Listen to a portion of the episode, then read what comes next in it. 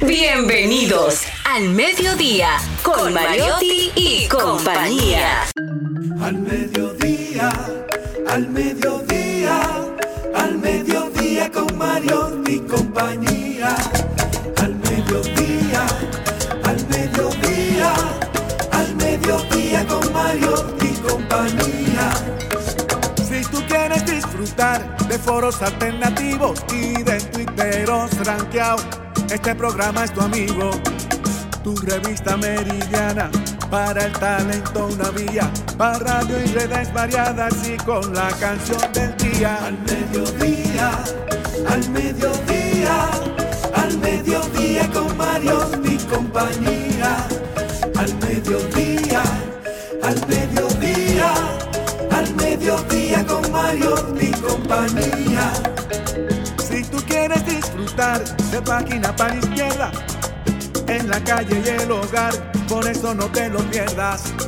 Para que hablemos un poco de salud y nutrición. Vamos allí camino propio de moda y decoración. Al mediodía, al mediodía, al mediodía con Mario y compañía. Al mediodía, al mediodía, al mediodía con Mario y compañía para que hablemos aquí de la educación vial. Siete preguntas y un chin, los pioneros y algo más. Para que hablemos de derecho, de inmobiliaria y también. Muy buenas tardes, señores. Gracias por estar en sintonía con este su programa Al Mediodía con Mariotti y compañía. Nosotras felices de acompañarles otra tarde más. Estamos aquí, nosotras, hoy que celebramos varias cosas felices. Yo estoy muy contenta. Celina y yo tenemos la, una, un punto en común que dice, hoy mundialmente es el día de amar a tu mascota. Y ella ama a Luna, yo amo a Rigoberta y a Barack, que están en mi casa, que se portan muy bien. Oye, ¿cómo que Nosotros somos tu mascota. Somos tu mascota. ¿Acaso hoy es el día de amar a las mascotas? Y también es el día, mu- hoy es Día Internacional del Gato. El gato que está asociada a la parte espiritual de limpieza. Si un gato se te, se te acerca mucho a los pies y se te ronronea por los pies, recuerda que te está haciendo una limpieza espiritual energética. Wow. Ustedes no lo saben, claro, aparte de ser uno de los animales. negro? Mm, No, no importa el color. Ah, pues dado independiente, Claro que independiente. sí, de vez en cuando. Quizá tú no te has dado cuenta, Celine. Hay la energía. Los gatos tienen una polarización, se, se sacrifican mucho por sus dueños, son súper independientes. No es un- el gato, a contrario del perro, que el perro siempre está detrás de ti, el gato es muy me quieres, admírame que estoy aquí, pero si estás en una en un estado de negatividad, él se te va a acercar para polarizar tu energía y cambiártela. Así que cuando se te acerquen a los pies, recuerda que están tratando de cambiar chu, chu. toda la energía. No es que tú lo que no, están haciendo ese cambio de energía en ti. Así que hoy tenemos que adorarla. Así que la reina del programa va a empezar ahora si tú me dejas y no me interrumpes. Gracias. Señores, buenas tardes. Gracias por regalarnos su sintonía. Para nosotros es un privilegio llegar a su carro, si usted está en su casa, si tiene el celular ahí escuchando en una app, si nos está viendo ya en la transmisión diferida de nuestro espacio, si se encuentra en el Cibao, si se encuentra en el este, si está en la capital, si está en Santo Domingo Este, donde usted esté. Gracias. Y sobre todo, la que nos dijo que nosotras, ella va internacionalmente hoy a amarnos mucho más porque somos sus mascotas. La productora de este programa, Malena Hola, de hola. Jesús Hola Kelly. Jenny, hola Celi, hola, a toda la audiencia, a los chicos que nadie los ve, nadie los escucha, pero están aquí y, hacen este programa real. A Kelvin y Álvaro, que son parte esencial del Mediodía Radio. Un saludo para ellos también, para su familia y para toda la audiencia que día tras día nos acompaña en esta transición, en este programa que lo hacemos con mucho cariño, con mucho respeto sobre todo, y nos los disfrutamos. Por eso que yo creo que estamos siempre aquí felices, porque es como un detox diario. Eh, compartir con todos ustedes y los invitados que siempre traemos eh, a este programa. Dime de tu eh, mascota. Cuando, cuando uno tiene un trabajo, como dice Malena, que tú eh, anhelas llegar y si no puedes llegar porque tienes un compromiso, estás ansioso. Te sientes triste. Porque lo disfruta, porque tú vienes aquí y uno en vez de cargarse, al contrario, uno se carga de energía positiva.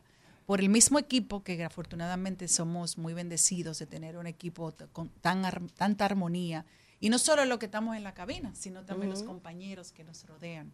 Es, un, es una bendición RCC Media, gracias a, a todas las personas que forman parte de ello, que nos hacen el día feliz. Tú sabes, Jenny, ahora que tú mencionaste lo de las energías, los gatos, las mascotas, yo tengo un ejercicio muy particular para cuando voy a traer un invitado al programa. ¿Tú le haces una, una cosa de esa? No necesariamente así.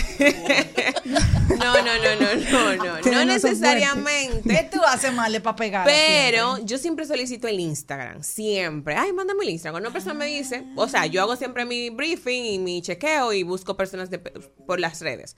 Pero cuando alguien me recomienda a una persona, me gusta siempre escucharlo hablar o escucharla hablar. ¿Por qué?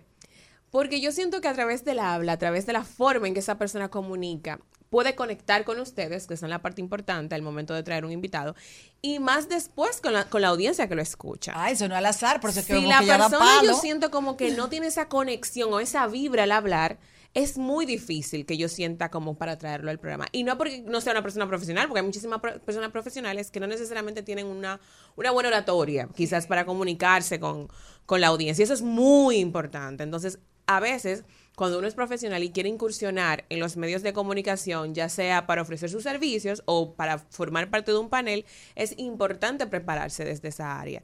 Porque nosotros los productores tenemos esa óptica que es súper importante, que aunque tú seas buen profesional, si no sabes comunicar lo que se trata tu, tu profesión, es complicado a veces llevarte a un medio.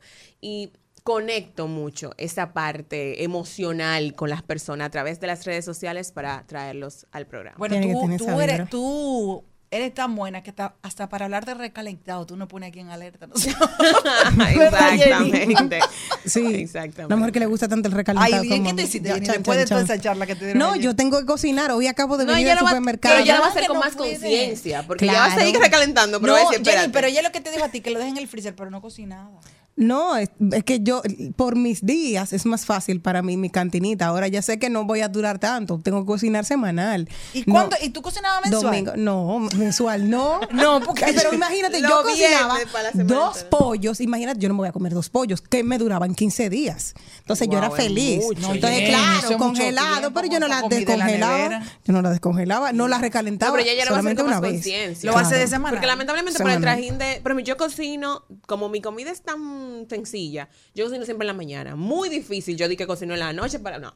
Cocino, me levanto temprano, un tipo 6 de la mañana, 7, y, y cocino. Y entonces ya eso lo caliento, no siempre, no siempre uso microondas, pero hay ocasiones que sí. Y lo de un minuto, dos minutos, que Kelvin es, es testigo, que a veces comemos juntos. Pero yo no soy pro de dejar comida de que lunes, martes, miércoles, jueves. Yo siento que eso, no porque no lo sabía, sino porque como que no, al final uno va a estar comiendo prácticamente lo mismo diario. Es como, Yo- si yo como en mi casa. Soy muy fácil Señores, si ustedes supieran lo que yo como si estoy en mi casa. Ya a mí lo mismo. En casa, Un vi, no, un víveres. Yo soy, a me encanta o batata, un guineíto. Ojalá yo comer, obviamente, eh, bebo complejos vitamínicos buenos, eh, que si me vuelo un día, porque honestamente hay veces que se me olvida hasta comer, porque no me da hambre, pero bebo vitaminas, siempre. Eh, yo puedo feliz comerme un mangucito de guineo con un mozzarella y ya. Pues mira, yo, Yo, yo a comprar feliz eso de que con Sí. un pollo. Hoy yo compré pollo horneado porque tengo ese deseo de comer un pollo horneado. Tengo unos guandulitos que lo ablandé, o sea que voy- viene ese moro bajando con, con coco y me compré unos plátanos maduros para hacerlo asaditos, o sea, lo voy a hacer en vez de frito, hacerlo asado.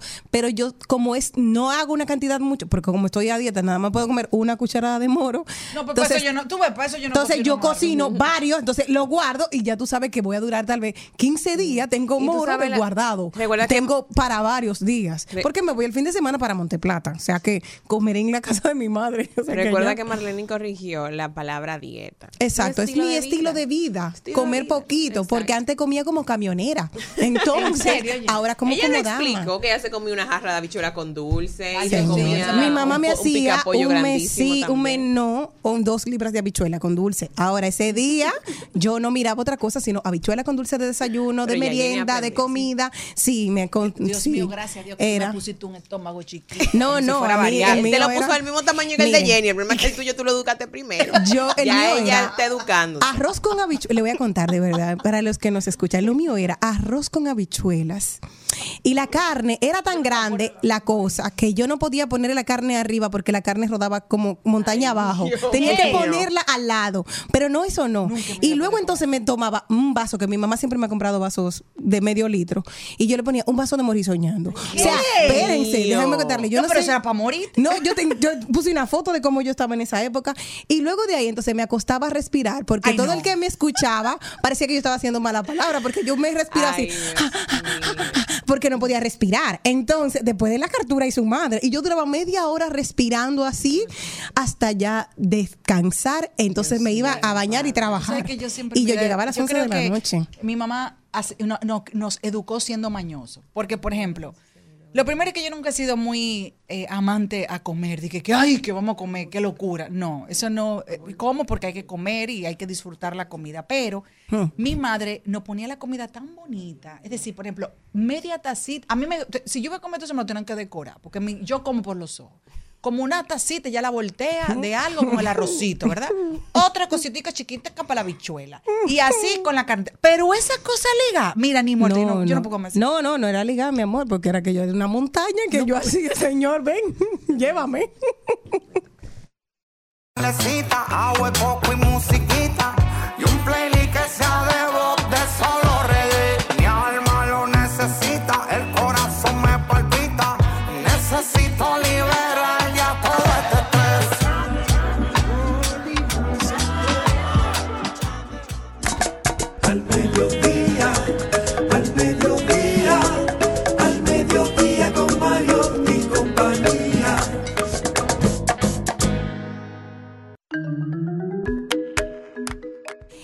Y hoy, señores, les cuento que hace 15 años, en febrero del 2009, la empresa de Mark Zuckerberg, el que nos acecha a todos por Facebook, Instagram y por WhatsApp, introdujo la funcionabilidad de un nuevo botoncito de la alegría de todas las personas que han estado ahí, que se llamó Like. Y a partir de ahí se dañó el mundo. Ha modificado el funcionamiento del cerebro humano y ha influido en el comportamiento social y en el mensaje político y mediático y que todas las personas que se sienten deprimidas y de pronto suben una foto hermosa, producida con filtros y de todo y no reciben ese amado like. Pues sí, pronto fueron más que una expresión de gusto y de la identidad que convirtieron en el mayor aliado del algoritmo para posicionar las marcas, anunciantes y el medidor más fiable de popularidad de cualquier cosa. Tras décadas y media de uso generalizado, los estudios indican que los usuarios están más tristes, ansiosos, distraídos y polarizados y también peor informados por el supuesto like. Ahora, supuestamente, hace un tiempecito, estuvieron diciendo que iban a quitar la cantidad de likes, a saber quién te dio likes, que tú no lo ibas a poder ver. Pero O eso sea, al si final... tú lo quitas si quieres. Exacto. O sea, Instagram te da la opción de quitar los likes, que las personas no vean cuántos likes te dieron, o tú puedes dejarlo. Pero es como indica lo que acabas de leer. A partir de que se crea eh, el like, que fue a través de Facebook, en ese momento la gente no le daba tanta importancia. La gente publicaba muy feliz, no le importaba si lo veían o no, si Era le daban orgánico, like. Era muy orgánico. Y a veces, no ve- a veces veían tu publicación y no necesariamente le daban like. Pero ya hoy, incluso, cuando te... Yo le digo un ejemplo a Celine. Celine, vi tu foto con tus hijas en Jarabacoa. Ay, ¿por qué no me diste like? Te dicen. O sea, se escucha Sí. mucho eso, que personas te dicen, Que ay, pero te no-". dicen eso. Claro. ¿Cómo va a ser? Porque, pero yo no vi un like de tu parte. O sea, que indica que si tú no me diste like, es porque no viste la publicación. Ay, pero tú estás muy mal. Es tan importante el like.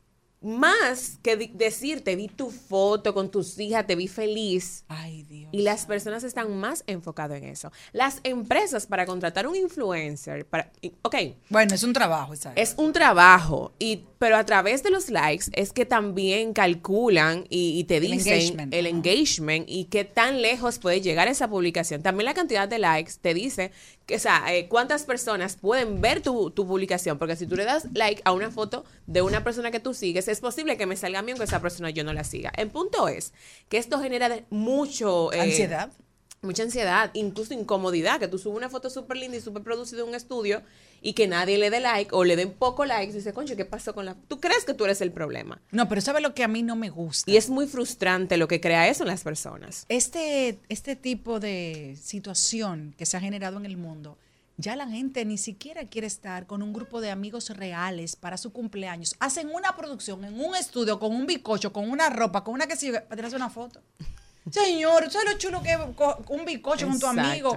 Orgánicamente, y se parte el bicocho, vamos a comer. Ya la gente va, lleva el bicocho para el estudio. ¿Y con quién se come ese bicocho? Y- Solo. y Entonces, saben- ¿cómo no van a estar deprimidos? Y saben que también han hecho que hay personas que han optado mejor por subir historias que subir eh, las eh, Uy, en el las feed. en el en el En el feed. en el feed. ¿Por qué? Porque dicen, hay más personas que te brechan y así tú te das cuenta cuánto te miraron Ay, Dios, para tener la cuenta que los que te van y te miran y te dan el like. Entonces dice, eso es otra forma de tú también saber de cuántos vienen. Dice, porque ya tú sabes Señores, cuántos pasaron por tu personas que perfil. eliminan fotos. Exacto. Porque no, te No generaron la cantidad de like que esperaban. No, claro.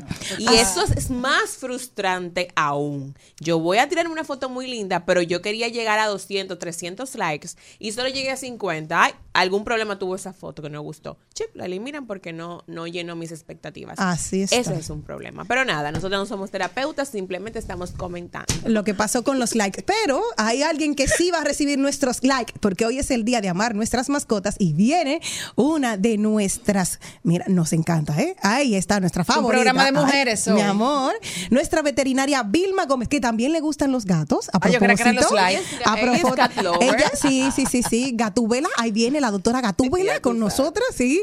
Las mascotas y los los niños. Ahí está. Tendremos nuestro segmento de Ay lo dijo. Luego viene la montra, esa que siempre está con nosotros. Alquileres sospechosos. Uy. Ojo con esto. Ojo con esto. No se quede tuerto. Venga aquí y escúchenos.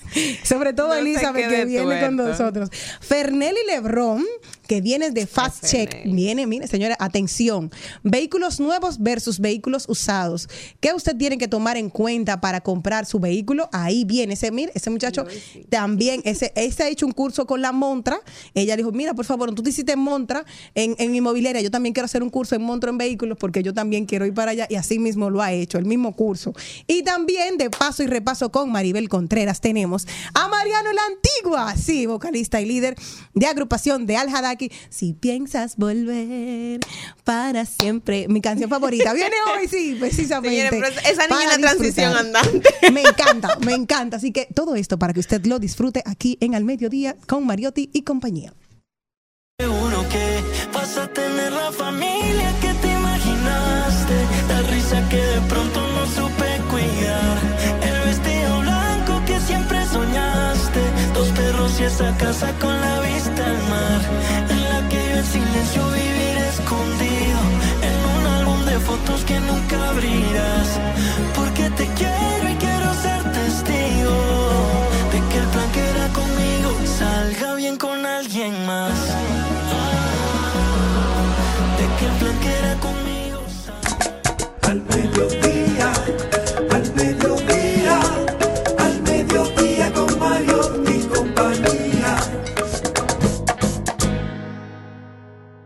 Garras, picos, pelos, plumas, plumas y colas. En Al Mediodía, ha- hablemos de mascotas. Thank you.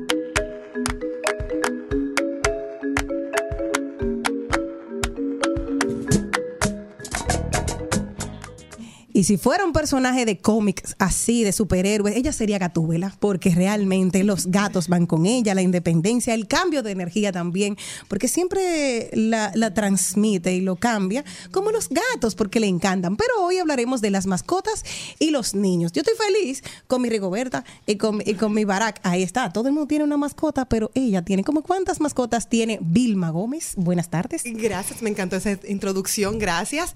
Bueno, yo tengo varios gatos, perros y también caballos. O sea, lo mío es variado, de todos los tamañitos. ¿Y cuánto? Nunca me habías dicho de los caballos. Yo soy vaquera. No bueno, eh, hace 20 años que empecé y ya me estoy retirando. Hace casi O sea nada. que soy una feliz también vaquera. Pero ¿cómo que te estás retirando y por qué?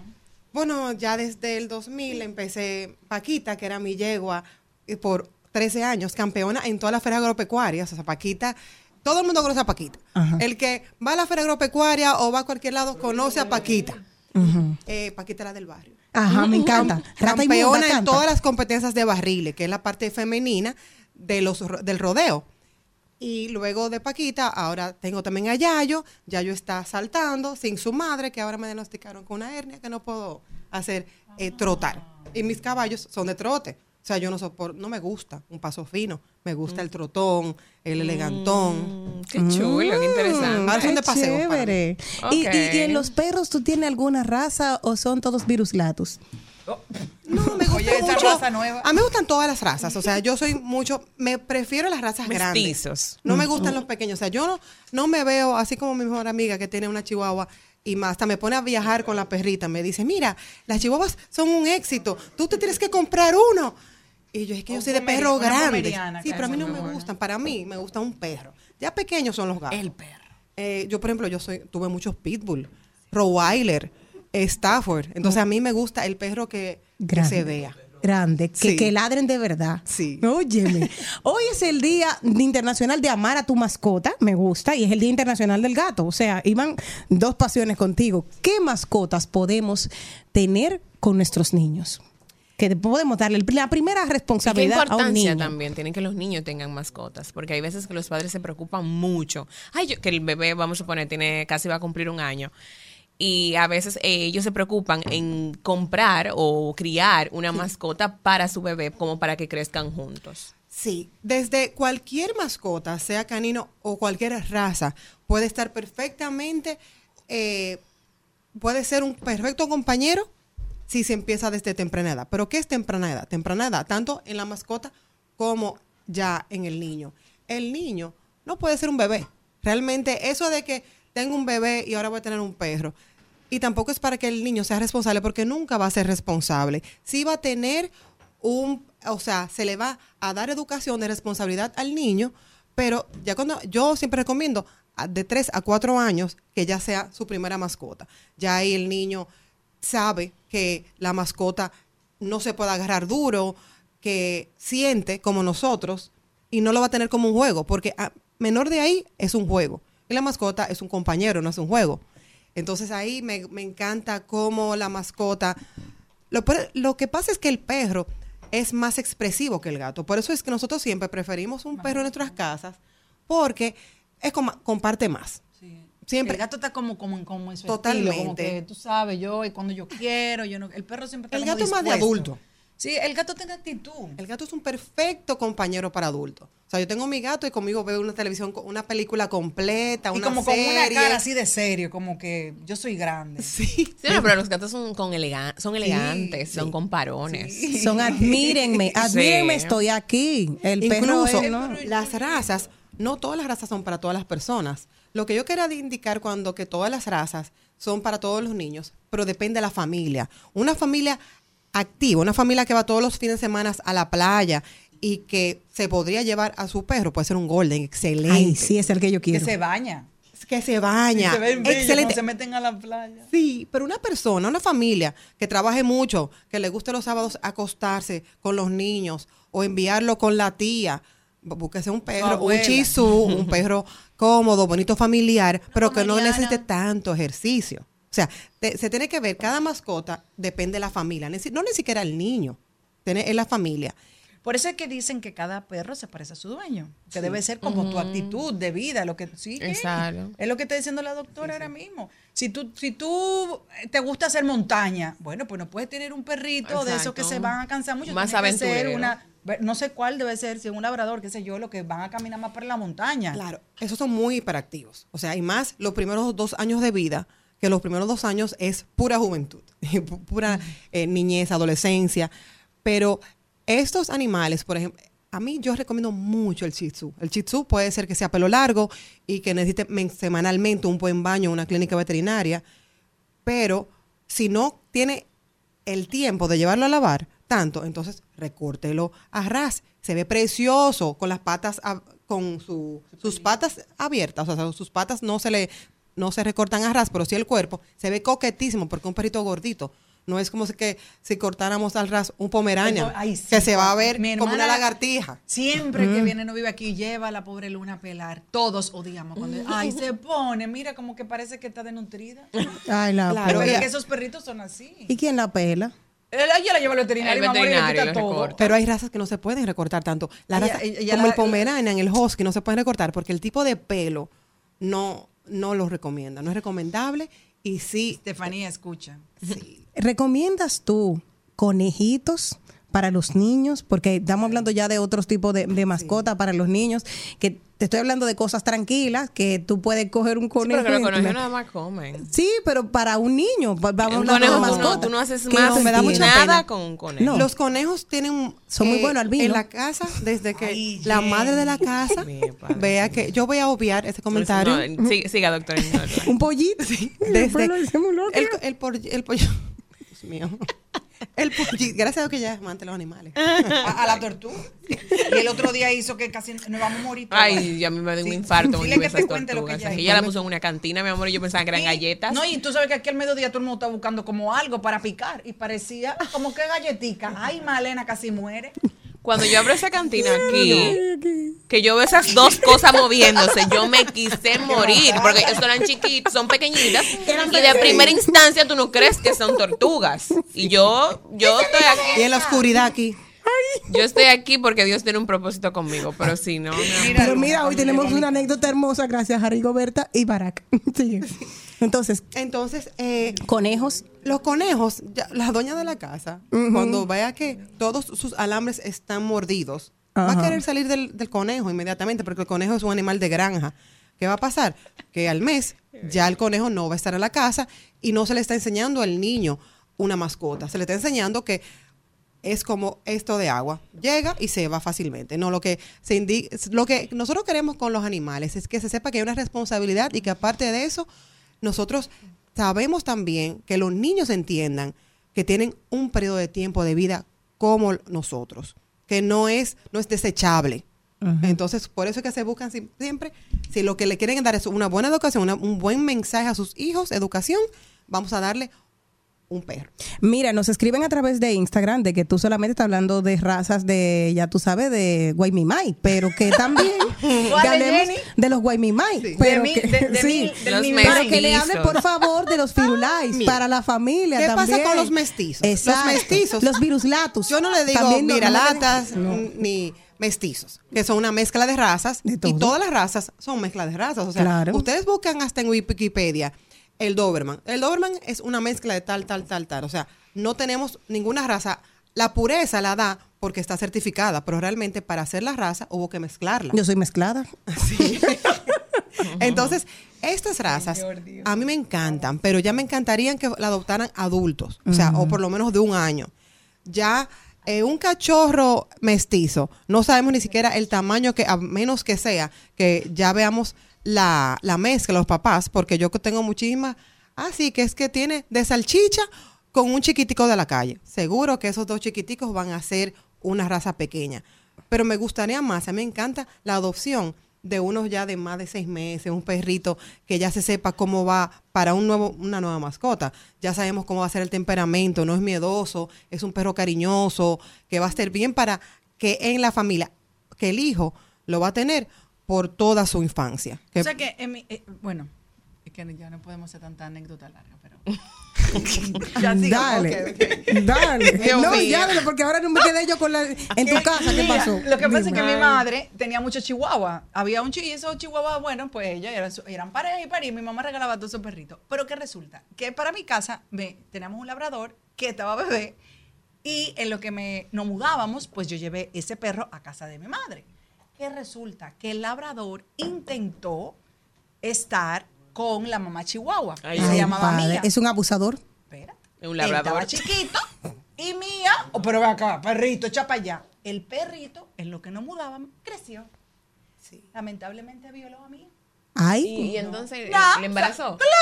y parió perroso grande. Mezclado entre la bra... Bellos salieron. Pero nosotros. ya salí de bello. Y, y- y- y no era muy grande para la perrita. No, porque el- el- la chau chau. Digo, yo dije chihuahua, perdón, era una chau chau. Ah, ok. bueno, pues Cuando la chau chau estaba grande, que venía aquel freco, porque era un freco el perro. Entonces ya hasta lo llevó a morder y nosotros quitando el perro, que sé yo qué, porque eso era en Jarabacoa. Entonces, un apoyador allá. que dejaron esos dos perros juntos. No, porque jamás pensábamos, porque la, la veíamos ya que ella se defendía. Claro. ¿Y íbamos a pensar que ese perro iba a ser tan atrevido que iba a violar a No, mira. Bueno, eh, la mordida cuando en la época, en la etapa del celo, no estaba realmente en celo, porque cuando ya está en celo, no lo muerde. No, Ya. por eso. por A él eso le dijo, ah, Por eso pitaste. le embarazaron. Mira, antes de despedir, eso es una buena pregunta. Saber, por ejemplo, las perras están en celo y reciben a cualquier perro que A esté en perro, disposición. a varios perros, y puede estar preñada de varios perros. Ay, pero qué bandida. Sí. Yo pensaba no, que ellas seleccionaban quizá el perro de su simpatía. Puede ser un virus latus, No. puede ser uno de marca, puede ser uno Ay, sí, Mercedes cuando tú ves, por ejemplo, esas pobres perras en la calle, como con cinco atrás, puede ser que los cinco sean padres. Bien. Y ella, Dios. y ellas siempre van a querer o ellas tienen derecho a decir no quiero. No, Si lo nunca muerden, dicen que no. No lo muerden. Nunca dicen que no. no lo muerden. Lo muerden No. en el momento si todavía no están en celo, porque desde que empieza el sangrado, ya el perro entiende que está en celo, pero ella todavía no está preparada para recibir. Cuando está prepara- preparada para recibir, que son tres, cinco días, ahí sí eh, se pasa. En esos cinco días. Sí. Pero que es la forma de saberlo es o en la clínica veterinaria hacemos una citología o ya también hay pruebas rápidas. A ver, ¿de cuántos perros es? No, para saber exactamente cuándo ella va a estar en punto. En punto para preñarse, para quedar preñada. Si usted quiere planificar a su perra Yo y quiero- para que sepa, busque qué padre quiere usted de sus futuros Exacto, cachorros, busque a Vilma Gómez. bueno al- Por al- favor, ¿dónde está? ¿Dónde están las clínicas? No solamente aquí, para los que nos escuchan también a través de Cool 106.9, allá en toda la parte este, en La Romana. ¿Dónde estás? Sí, Animet Veterinaria está en Santo Domingo Inaco, en la Gustavo Mejericar número 10, y Animet La Romana está en la Teófilo Hernández, en el centro de la ciudad de La Romana. Ahí están, señores, tus redes sociales. Fina, mi amor, en la ropa. Eh, Animet RD. Ahí está. Gracias, Vilma. Gracias a ustedes. hecho pedazos. Tomas mi alegría y mi tristeza como tu rompecabezas. Y solo soy para ti ese beso olvidado.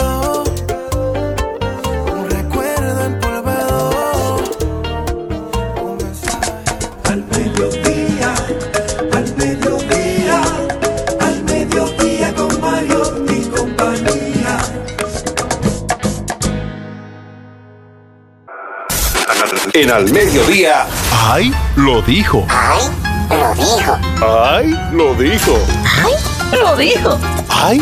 Lo dijo. ¡Ay! Lo Y vamos a ver quién fue que dijo algo que valga la pena repetir. Estamos de vuelta, mi gente. Rumba 98.5. Jenny Aquino.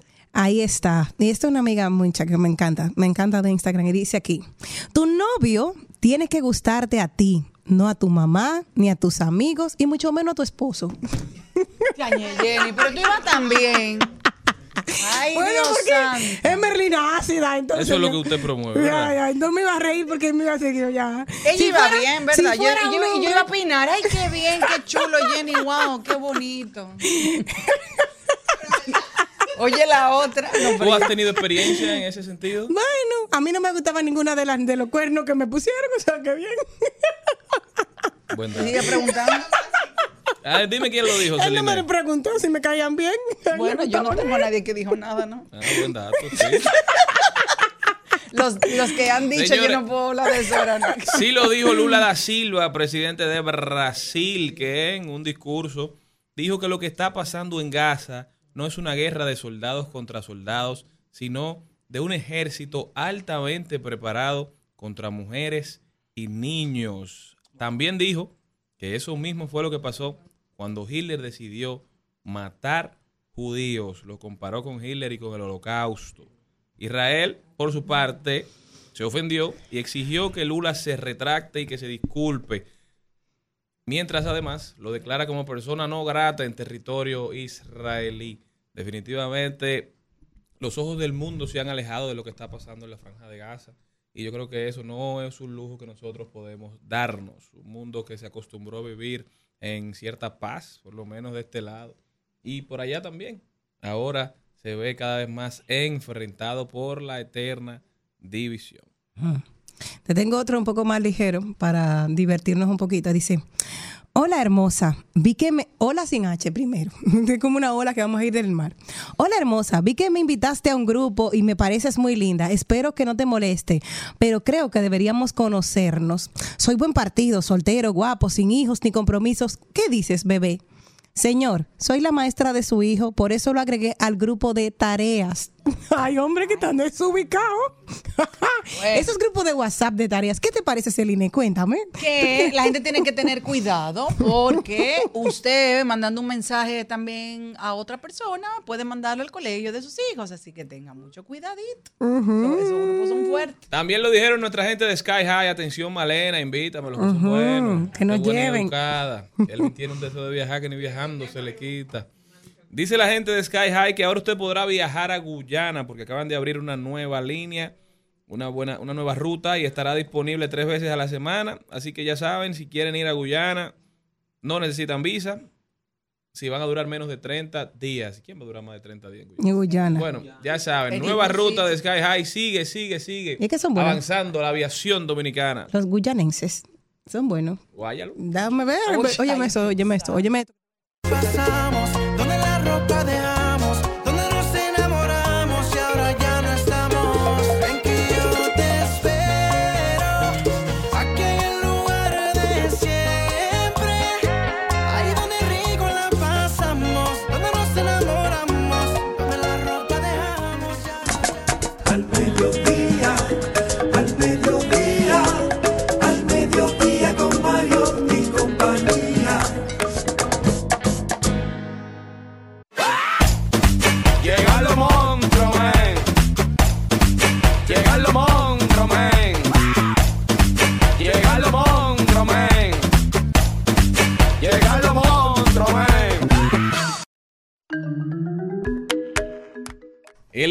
Martínez de Remax Dominicana está con nosotros, nuestra asesora inmobiliaria de cabecera. Elizabeth, ¿cómo estás? Estoy muy bien, muy contenta de estar con ustedes como siempre. Qué bueno, nosotros más felices de tenerte aquí con nosotros. Cuéntame, Elizabeth, ¿qué tenemos para hoy? Tú sabes que como eh, buscando ideas y conversaciones sobre temas, en estos días, bueno, las, situaciones de dificultad siempre aparecen, las, las, las estafas, los engaños, y buscando información al respecto me he encontrado algunas ideas todavía mucho mayores que estas, porque em, el comportamiento del ser humano con el miedo a la a perder la oportunidad es lo que ha traído entonces que la gente vaya observando. Y me encontré una nota que me enviaron del FBI, oye, ¿de dónde?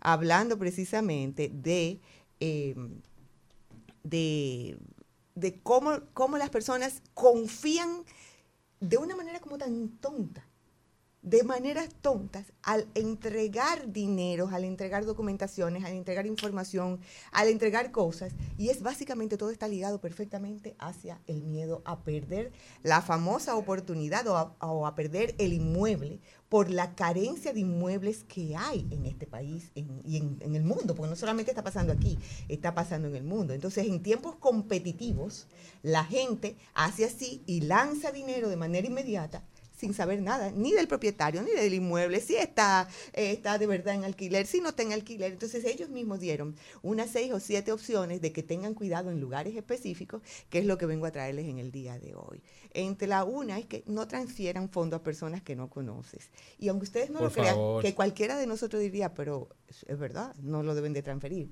He encontrado personas que cuando le preguntamos, ¿y tú depositaste? Y te dicen, sí, ¿y a quién? O a la persona que me mandó la cuenta. De una manera como tan natural e ingenua. Y tú le dices, pero tú investigaste si ese era el dueño de la cuenta, del inmueble, qué cosa. No te tienen la menor idea de cómo, sino simplemente como confiando en que lo que vieron en redes, porque casi todos estaban establecidos de que eran propiedades que veían en redes y agentes que veían en redes, pero ellos no sabían si eran agentes reales, si no eran reales, si el inmueble era real, si estaba de verdad en alquiler, si tenía la autorización, simplemente depositaban eh, por no perder el inmueble. ¿Por qué? Porque ahora mismo está pasando que un mismo inmueble tiene tres y cuatro personas atrás de él y hasta más. Y el que da más, o el que, eh, como los vaqueros, el que da adelante, es el que se queda con el inmueble. Wow. Pero entonces esa situación han venido personas a darse cuenta de que existe y como se han dado cuenta de que existe, se están aprovechando de, de la ingenuidad del necesitado de la vivienda. Yo quiero saber algo, Elizabeth. Hay una, hay una misma vivienda que tiene varios agentes. O sea, no. eso, o sea, eso es normal. Sí, es normal. Eso se llama no exclusiva. Es decir, un propietario no quiere tener ningún tipo de compromiso de exclusividad con el inmueble, con el agente, y le da el inmueble a mucha gente. Y eso es muy peligroso, Precisamente por esta misma razón, porque ¿quién está haciendo el esfuerzo para alquilarla o venderla al mismo tiempo? O sea, ninguno. Eh, como se, eh, cuando yo doy clases les digo, si tú mandas a hacer una puerta y tienes siete, eh, em, ¿cómo se llama esto? Eh, ebanistas. Ujú. ¿Quién comienza y quién termina? Claro. ¿Quién fue que hizo lo feo y quién fue que hizo lo malo? Ninguno, tú no sabes. Entonces, así mismito, cuando tú lo tienes, Justos por pecadores. eh, ahí paras. Entonces, así mismito pasa con siete agentes inmobiliarios, siete letreros. Tú le estás dando una oportunidad, pero ¿quién te va a vender? ¿Quién no te va a vender? ¿Quién es el responsable? ¿Quién te va a dar seguimiento? Porque yo he visto, claro, apartamentos que lo venden y he visto, un ejemplo, en, en dos compañías diferentes, en competencias, y he visto a veces diferencia entre 300 mil pesos de diferencias uno entre uno y otro. Uno capta un precio y otro capta otro. Uno tiene el 5% y otro para vender más rápido le baja su comisión. Es decir, ¿qué responsabilidad hay ahí? Ahí. ¿Quién está defendiendo tu negocio? Claro. Por ahí andamos. Entonces, mira, la número dos, no pongas dinero en propiedades que no has visto. Precisamente Claro. la conversación está en que las personas por ese miedo la vieron en foto y tú sabes si eso es así. Y llaman a la gente y la gente dice, bueno, el primero que me separe, yo le doy eh, la prioridad. Y tú ves la gente dando dinero. Increíblemente el miedo a la pérdida de ay, esa oportunidad, que vuelvo a decir, tú no sabes si es verdad o es mentira, y se ha comprobado que personas lo están poniendo de esa manera. La número tres, confirma la identidad del propietario. Y esto lo puedo poner en un ejemplo real recientemente, donde una persona tenía un apartamento en alquiler y él era el representante de los propietarios. Y ellas me llaman, por casualidad, era hasta la misma propiedad, increíblemente la misma propiedad, un segundo piso para personas mayores, el mismo caso las dos partes. Y cuando le digo, ok, él dice que es el representante, ¿Dónde está el poder que indica que él puede alquilar, que puede recibir fondos, que puede? Y la persona decía, yo lo tengo, pero yo no te lo puedo enseñar porque es un documento privado. Oiga. Mm. Qué lindo, pero lo peor de todo es que las dos querían dar dinero. Yo las frené. Pues yo le dije, ¿cómo tú vas a darle un dinero a una gente que tú ni siquiera sabes si los propietarios están de acuerdo que sea lo- el representante, dónde está ese documento legal? Porque se suponía que los propietarios vivían fuera. Pero esa ingenuidad es la que yo quiero atrapar aquí con ese miedo a perder. Entonces, confirma esa identidad. Y en un momento actual, donde tú te metes en Facebook y escribes nombre y apellido y buscas y en, y en redes, te va a aparecer una persona. Y siempre hay alguien en el mismo edificio que puede decirte si ese apartamento tiene problemas, si de verdad se está alquilando, si no se está alquilando, si hay una situación o si esa persona que dice que lo representa es la que se encarga del mantenimiento. Por ahí tú puedes comenzar a hacer esa conversación. Y si, te- y si tú eres un inquilino y ya estás en este proceso, rectifica que esa persona se va a encargar de ir a las reuniones de las juntas de vecinos, ya que estás haciendo eso, o que ha ido, y que es la persona que de verdad está representando en todos los espacios a ese propietario. La número cuatro, no llenes aplicaciones online hasta que tú no confirmes esa identidad del propietario o representante. Ahora mismo se está dando mucho estas personas que están tomando identidades y tú por esa situación tú llenas formularios. ¿Con qué? Con nombre, con teléfonos, con todo lo que tú necesitas. Entonces, debes cuidarte porque están haciendo, llenando en bases de datos, porque ahora mismo un lead, como le dicen en el sector inmobiliario, es importantísimo, pues ese, ese contacto que tú estás creando ahí con nombre, teléfono, hasta cédulas, tú estás regalando una información que es muy delicada, que es muy valiosa y que la pueden utilizar en este momento en, para que sea sospechosa. Entonces tú debes de tener como ese cuidado. ¿Y por qué yo tengo que dar toda esta información en este momento? ¿Y a quién yo se la estoy dando? Porque son conversaciones que tú debes de tener internamente. Eh, conoce los precios de alquiler en el sector, porque por ahí atraen también, esa es la quinta, por ahí atraen a muchísima gente. Te ponen una casa preciosísima en 20 mil pesos. Mm. Y entonces, así mismo, ese hum, tú debes de tenerlo vivo y tú decir, hum, y esto tan barato, Mm. ahí es que atrapan. Y entonces tú misma debes decir, pero si por aquí la casa están a mil dólares. Exacto. Y esta está en 20 mil pesos. No caigas en un gancho, de, en un engaño que tú misma estás siendo parte y le estás alimentando. Y pasa con, con, las pirámides estas, los esquemas piramidales que se ponen muy de moda. Pasa también que, gracias Kelvin, que la gente al final se encuentra la oferta tan grande que como que la lógica se, la, se le va por Se la, la ventana porque quieren aprovechar esa oportunidad, sabiendo que existe una posibilidad muy alta de que sea un engaño. Ellos prefieren no hacerle caso a esa partecita, esa vocecita de su cerebro, Sí. porque están aprovechando, porque es la gana de dar el palo. Mira, y es como el, el- el malo que tú tienes dentro, que está dormido, y entonces en ese momento como que te sale vivo, ¡wow! y, te, y te sale y te dice, wow, qué oportunidad. Oye, me lo ponen a sacar dinero, les enseñan la vivienda, porque hay un grupo de personas que ya están preparadas para eso. Tienen llaves. En una época, creo que lo conté una vez aquí, te iban grupos de personas junto contigo y te querían ver el inmueble en alquiler. Subían al segundo piso un grupo y te, te armaban unas conversaciones ahí arriba, dos o tres, y abajo se quedaba el experto en cambiar llave o en sacar llave, copias y eso. Y en lo que estabas tú allá arriba, tú te quedabas allá arriba con toda esa gente y te ponían, y, que, ¿y cómo se ve? Y te planteaban negocios ahí arriba, en lo que los de allá abajo se quedaban, y que fumándose un cigarrillo o echando conversaciones. Cuando tú bajabas, te dabas cuenta luego de un tiempo de que esa persona estaba mostrando la casa y la habían alquilado tres, cuatro y cinco veces cobrando los dos Eso. depósitos el mes por adelante. Pero es aprovechándose, y yo te insisto, en la bondad de la necesidad. Y en un momento como esto, como digo, en un tiempo competitivo como el que estamos ahora mismo, que es tan grande la necesidad de tener una casa que tú puedas pagar, la gente hace lo que sea por tenerla. Entonces, si el propietario dice que está fuera del país, ahí hay una que pasa mucho y te comienzan a decir, deposítame en esta cuenta en el extranjero, tú no vas a tener dónde agarrarlo. Entonces, comienza a identificar antes de pasar esa cuenta, quién la va a administrar, cómo se va a administrar, si de verdad esa cuenta, porque puede pasar una persona que vive en. Estados Unidos o fuera en España, que tenga un inmueble aquí y quiera que le depositen esos, ese dinero en una cuenta fuera de aquí. Válido, te lo creo, te lo admito que es válido, pero yo no sé, comienza a investigar un poco más allá de nuevo, con hasta buscando información del inquilino anterior. Sé curioso, sé curioso, porque desde que te están poniendo eh, mucha información de que yo estoy fuera y no hay un representante en el país, entonces tú también vas a estar desprotegido. Claro. En el caso, Elizabeth, que me lleven a ver una- un inmueble, eh, mira esta y digo yo, ok, no me gusta, un ejemplo, el color de aquí, vamos a cambiarlo. Imagínate que la cabina va a ser mi nuevo hogar. digo yo, ok, lo quiero claro, lo crema, muy bien, está el- me voy a quedar con el apartamento. Me lo están enseñando. ¿En qué momento puedo depositar el dinero y confiar? Porque me abrieron la puerta, ya yo vi que aquí, ya yo vi que yo le puedo decir, mira, por favor, no me gusta este color gris, ya yo lo quiero color crema para acondicionarme y vivir aquí. ¿En qué momento sí puedo confiar de que esto es real y que puedo pagar? Me ¿Cómo? encanta, me encanta lo que me traes, porque fíjate que tú lo que te estás fijando es en colores y en lo lindo y en la nadie se está fijando en la parte que viene ahora, la número 7, documentos en mano. Nadie te está mano. hablando, nadie te está hablando. La parte legal sí no está clara. Tú no tienes nada. Un propietario puede venir a los dos días y sacarte porque tú tienes una invasión de un inmueble que tú pagaste, porque te pusieron a pagarlo, pero de buenas a primera supuestamente lo ocupaste y de buenas a primera tú, tú no tienes nada. Cada vez más tenemos que ser más certeros en esa comunicación de tu saber y atreverte a preguntar.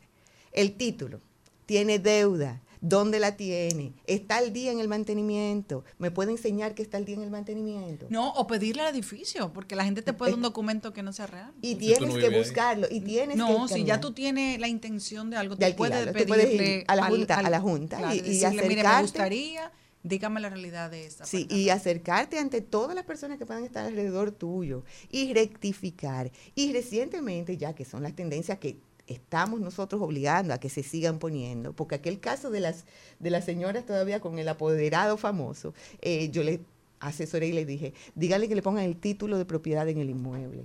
¿Por qué? Porque ahí sale una numeración. Solamente no, tú no me puedes poner de que apartamento 3A en tal torre. Tú me tienes que poner el número del título dentro del contrato ¿Para qué? Por si acaso tú tienes alguna situación legal con el propietario y el mismo propietario tiene una necesidad legal, lo único que lo puede amparar de manera real es el numerito, la matrícula del inmueble, para que cuando se vaya a ejecutar, se ejecute en el lugar correcto.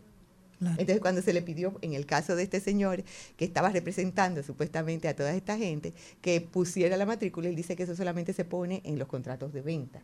Y en los contratos de alquiler se ponen. Y estoy teniendo casos también que están solicitando el estado jurídico del inmueble, que indique si tiene alguna deuda y que en el transcurso de ese periodo donde está el inquilino dentro del inmueble, una residencia, ¿eh? no va a haber ningún tipo de problema legal que le vaya a caer a ese inquilino que está pagando su dinero para que no vengan a sacarlo después de que él ya tiene e invirtió para adecuarlo, para mudarse, para hacer todo lo que tenía que hacer. Es decir, hay una realidad que nosotros cada vez más tenemos que comenzar a seguir educando a todas las personas que están interesadas en que puedan entender que vamos más allá de una llave.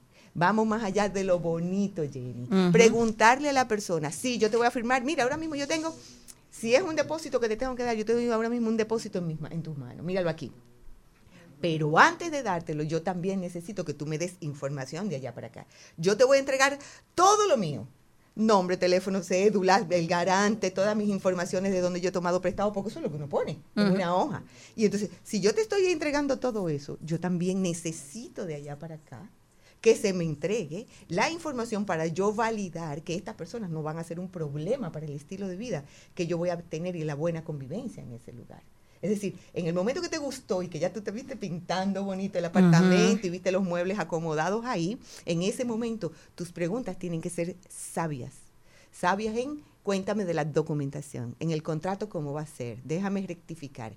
Tú eres el representante de estas personas, enséñame un poder actual donde yo pueda ver que estas personas a ti te autorizan y me gustaría que tú me entregues por igual, así como yo te estoy entregando a ti. Copia de la cédula de los propietarios, copia de tu cédula, copia de ese poder que indica que tú eres la persona representante ante eso.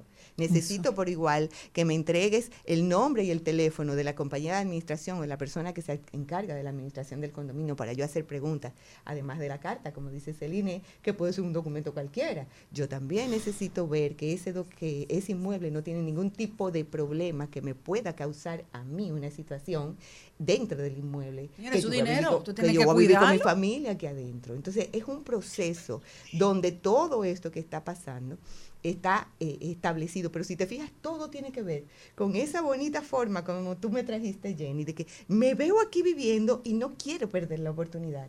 Perfecto, ya te viste. Pues comienza y aprende a pedirle a la persona que te está llevando a ver el inmueble de manera correcta, firme, las documentaciones que te van a dar la tranquilidad a ti, así como él te está pidiendo.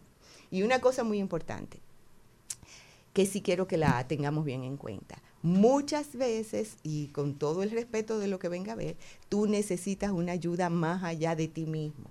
Tú no sabes leer contratos. Tú no sabes lo que puede significar. Hay contratos que son un chin de aquí, un chin de allá, que lo van cogiendo y de buenas a primeras te ponen en el contrato, en el mismo caso que les traigo, que tenía un bidet, pero el apartamento no tenía bidet. ¿Y qué hace la palabra bidet? Pues se nota que ese abogado lo que fue cogiendo pedacitos de contrato y lo fue arreglando, metiendo, metiendo, metiendo. Y cuando tú mirabas toda la información, si ella firmaba ese contrato, al final, si ese abogado quería, le podía poner, aquí había un bidet ¿Dónde está? y tenía que buscarlo. Y Es es decir, la lectura de un contrato va mucho más allá de esa parte emocional, de los dos depósitos del mes por adelantado. Tiene que ver con la forma de cómo se llegan a los acuerdos establecidos entre las partes, las fechas de pago, las penalidades de las partes, la responsabilidad de cada uno de ustedes. Entonces, si ya encontraste eso, sal de esa parte bonita y bondadosa que tú no te quieres perder esa oportunidad y que te viste linda ahí adentro.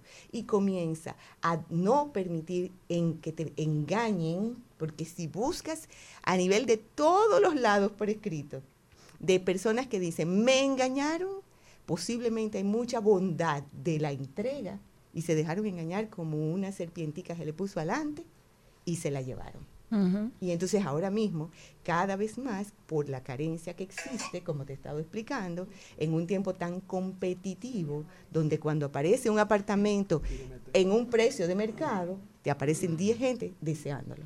Entonces tú tienes que saber lo que tienes que pedir, cómo lo vas a pedir, para que no falle la cosa. Me quedé sin palabras y qué bueno porque ya sabemos que cuando no es todo tan lindo, no es solamente pintarlo de color crema para que vaya con tus muebles, es pedirle toda la documentación. Esto está en nuestro canal de YouTube, así que si usted no lo vio, no lo escuchó, puede volver a verlo en nuestro canal de YouTube y en Spotify también, al mediodía radio con la montra que te acaba de decir cuáles son los alquileres sospechosos. Ojo con eso, que no te quede tuerto. Ojo. última vez la manzana mordí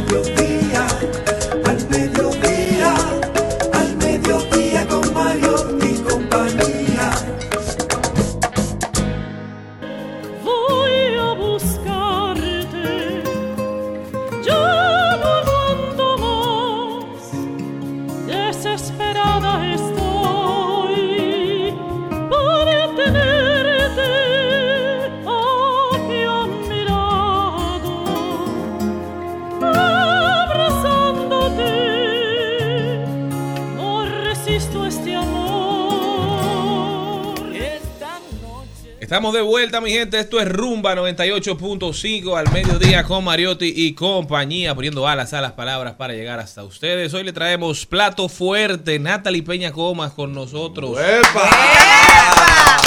yo no sabía eso. Ah, sorpresa, ¿Y cuándo lo sorpresa. Maribel Contreras. Bueno, señores, estamos aquí, tal y como, como dice eh, nuestro compañero, con Natalie Peña Comas. Para nosotros es siempre un honor, eh, Natalie, conversar contigo. Te vimos sonreír cuando estabas escuchando esta noche.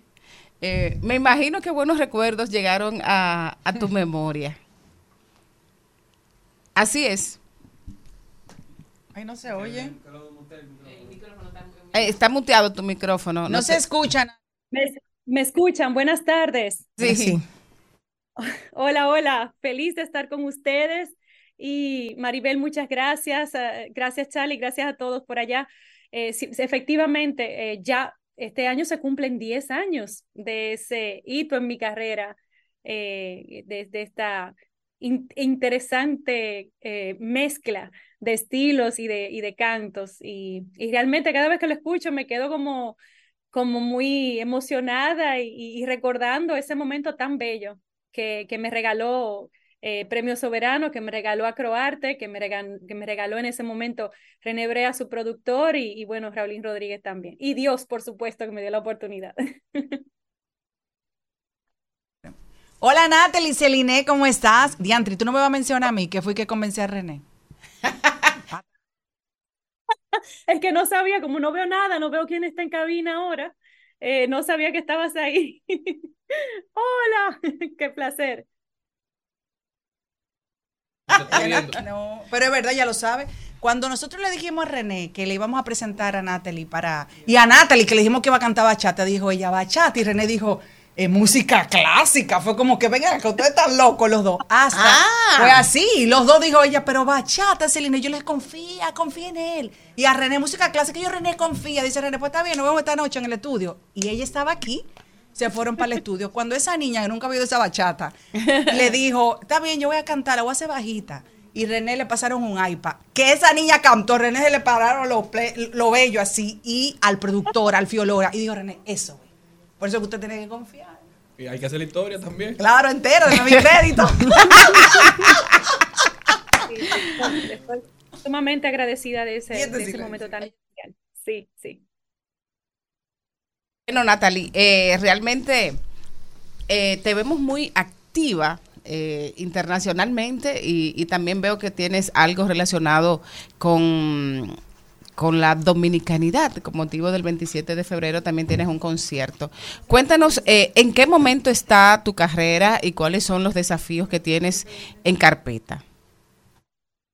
Para mí ha sido una gran sorpresa que este año se haya evolucionado tan rápido en, en los dos meses que lleva, porque eh, anteriormente todo con el tema de la pandemia, todo estuvo rezagado, eh, pero afortunadamente ya estamos de lleno. Este año eh, comenzamos con un concierto en Rusia, que fue un grandísimo éxito, fue un concierto de Año Nuevo, lo transmitieron por la televisión nacional.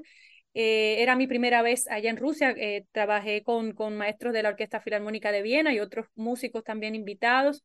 Eh, también ahora, bueno, tenemos esta hermosísima gira, que es una gira para celebrar el 180 aniversario de nuestra independencia nacional. Vamos a iniciar este domingo 25 en nada más y nada menos que el Cairo, Egipto. Estaremos en el Gran Teatro de Gomhouria, eh, que pertenece a la- al Teatro de la Ópera del Cairo. Allá vamos a ofrecer un bellísimo recital con obras dominicanas. Vamos a interpretar temas también de la ópera Aida, que fue donde se estrenó esa ópera cuando Verdi la escribió hace ya unos años. Eh, y va a ser para nosotros un gran honor. El 27 de septiembre, de febrero, perdón, seguiremos para eh, Madrid en el Hotel Intercontinental. Luego el 4 de marzo volveremos a Rusia, pero esta vez a Moscú, donde estaremos en el, en el icónico eh, Conservatorio de Tchaikovsky, también ofreciendo junto a mi hermana, la violonchelista Nicole Peña Comas, estaremos ofreciendo un recital, estaremos haciendo obras en ruso, cantaré en ruso, ya estoy sudando.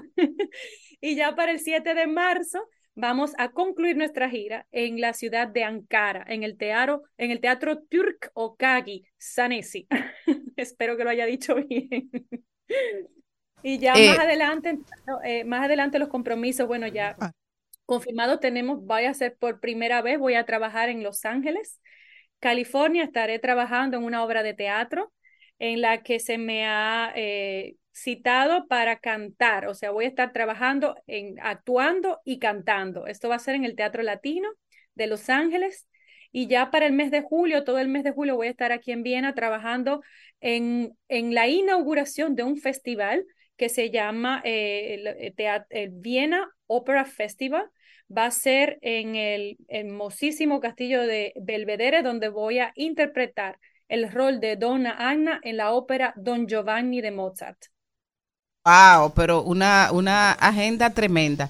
Natalie, para, para culminar nuestro pequeño conversatorio, porque queríamos llevarle esta información al público dominicano que nos oye aquí y fuera del país, eh, me gustaría que nos señalaras algunas de las canciones dominicanas que vas a estar interpretando en 180 Recital Tour. Por supuesto, voy a hacer obras del maestro Juan Luis Guerra, Canto a la Patria, eh, voy a hacer un popurrí bello de sus canciones, también del maestro Solano, Primavera para el Mundo y por Amor. De Bienvenido Brems voy a hacer Ninfa del Alma, Mediatuna. De Corín Sánchez Estero, Quisqueya. De el profesor Juan Bosch voy a cantar La Gaviota. Eh, de Nelson Lugo, El Concierto en Gris. De Julio Alberto Hernández, Mariquita. Eh, del maestro eh, Enrique de Marchena, La Voz del Río. Del maestro Luis Rivera voy a interpretar la canción Remanso. Mi hermana va a interpretar obras también de maestros dominicanos. Así que tenemos un banquete de las más bellas melodías y letras de nuestro país para representarlo y celebrar el 180 aniversario de su independencia y de la libertad. Gente, gracias Natalie. Eh, yo espero que, que podamos tener pronto un disco con todas esas canciones que tú mencionaste. Me emocionó. Buena idea. Gracias. La voy a anotar.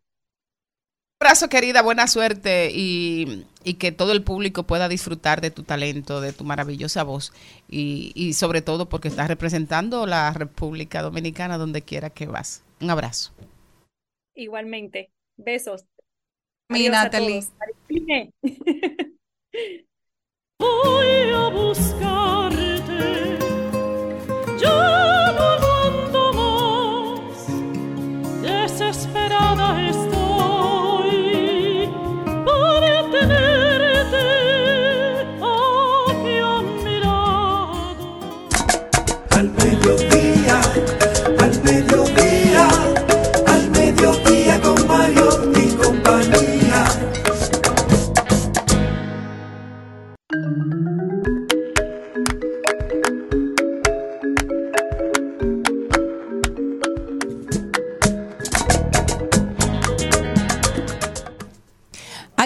hermosa dinámica que me han pasado por aquí. Oye, la batalla de las picaderas.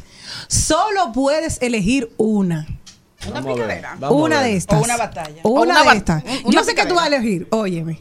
Si nada más tenemos una picadera y solamente puedes comer uno de estos, ¿cuál es? Cativía, quipe o pastelitos. Yache. Cativía Ay, yo. Yo cativía también. Yo también. Si es de queso. ¿De queso? No, no, imagínate No, que pero una picadera. No, pero tú tienes que decir si es de queso, de pollo, no, no, de, no, no, de Si que la sea. cativía es de queso, cativía, si no quipe. No. Y, le- a- Y los aquí, a- pastelitos aquí son tan queso. bárbaros que hacen kipe de queso. Jesús maní. Ay, es Sí, y de que de. Hay una, tienda, chivo. hay una tienda que se llama Tu Kipe, que hace kipe de todo. Sí, ahí en Bonao.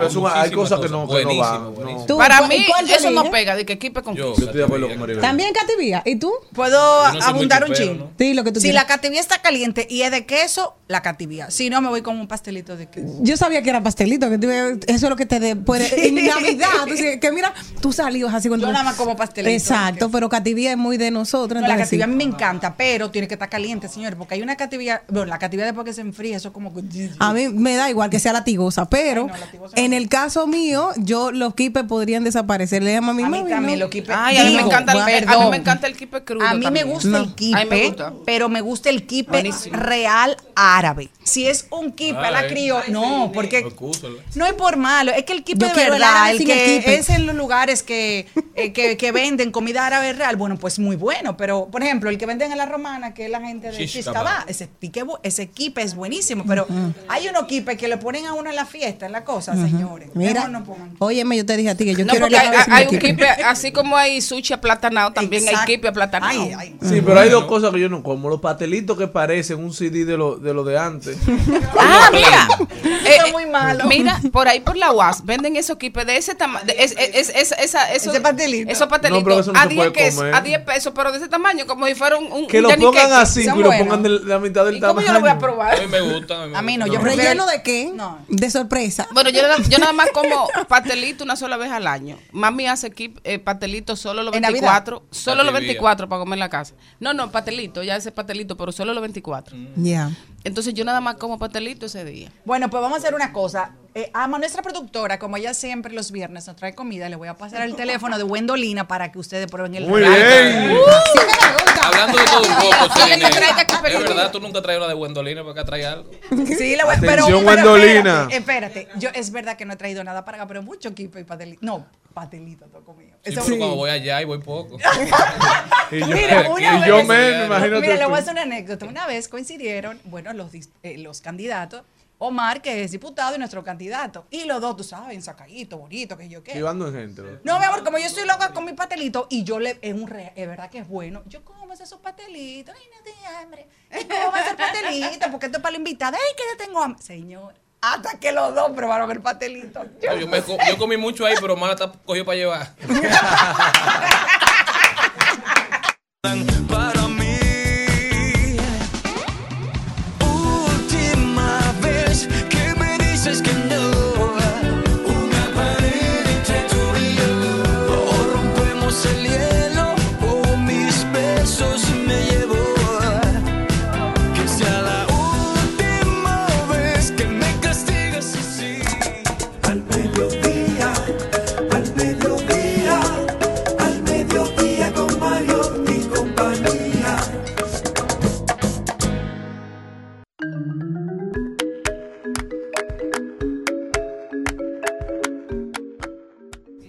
Invitado especial, vamos de plato fuerte en plato fuerte. Está con nosotros Fernelli Lebrón de Fast Element. Fernelli, ¿cómo estás?